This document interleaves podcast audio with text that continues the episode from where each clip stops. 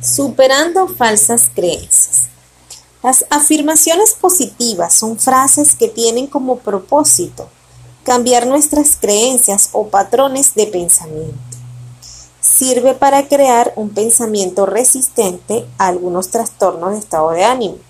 Entonces, una afirmación es una declaración confiada de una verdad positiva que ayuda a las personas a hacer cambios en su vida, ya que tiene la capacidad de motivar e incluso de programar nuestro proceso de pensamiento.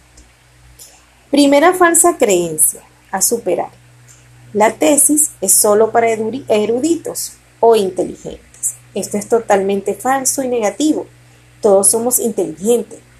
Podemos afirmar que todos somos capaces de crear y realizar una tesis. Soy capaz de crear y realizar una investigación. Segunda falsa creencia, y es, la tesis es difícil y ya se agotaron todos los temas de investigación.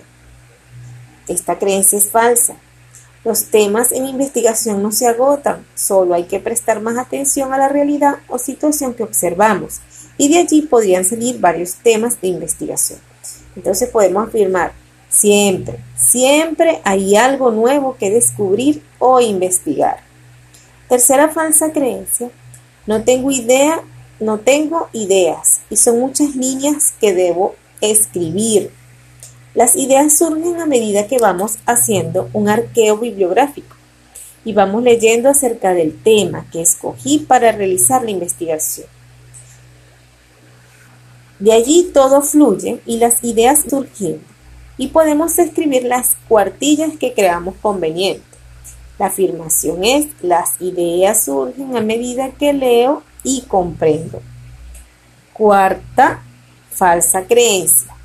No hables de tu tema de investigación, pueden plagiarte. Habla de tu tema, discútelo con tus amigos que tienen los mismos intereses investigativos.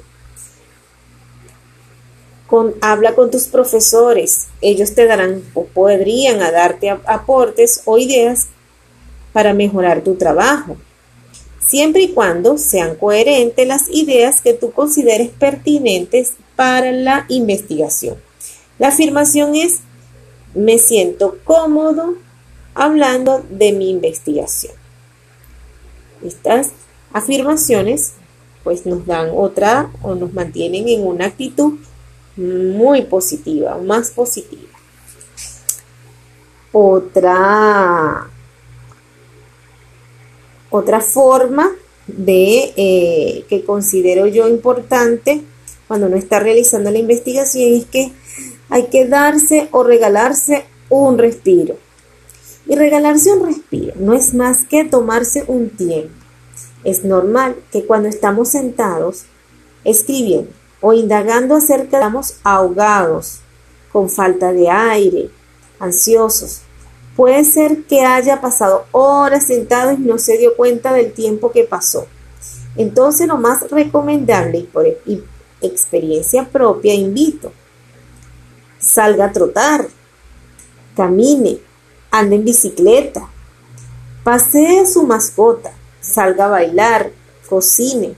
Esto puede ayudar a desestresarse. Entiendo que a veces uno pasa horas y horas sentado en el computador y no nos damos tiempo, eh, no nos damos cuenta del tiempo, nos estresamos, nos sentimos ahogados, entonces es mejor respirar, tomarse un momento para respirar, para hacer otra actividad, leer. Si lo que le gusta leer, tome un libro diferente a lo que usted está investigando y desestrésese. Otra sugerencia es la meditación. La meditación es importante porque a través de una respiración consciente oxigenas el cerebro, aprendes a, a respirar, y logras aquietar la mente y relajarla. Favorece la memoria y la concentración y estimula el pensamiento creativo, entre otros beneficios. A veces nos saturamos de tanta información y nuestro cerebro está súper activo, donde cierran los ojos y pasan frases, recuerdos, ideas de la investigación. La meditación es buena opción porque te permite estar en el aquí y en el ahora manteniendo una actitud muy positiva. Otra recomendación, hacer yoga. Los invito a hacer yoga, genial.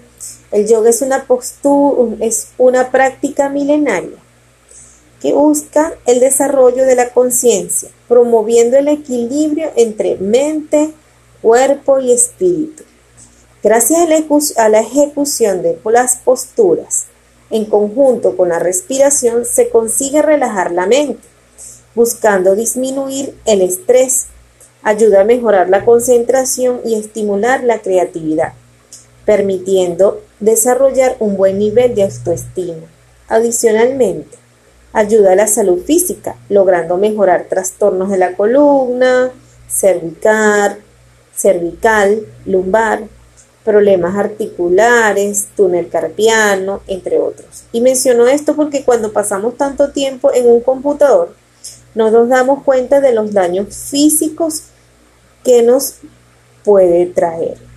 Importante es que cuando te sientas ahogado por tanto trabajo creativo, no te estreses.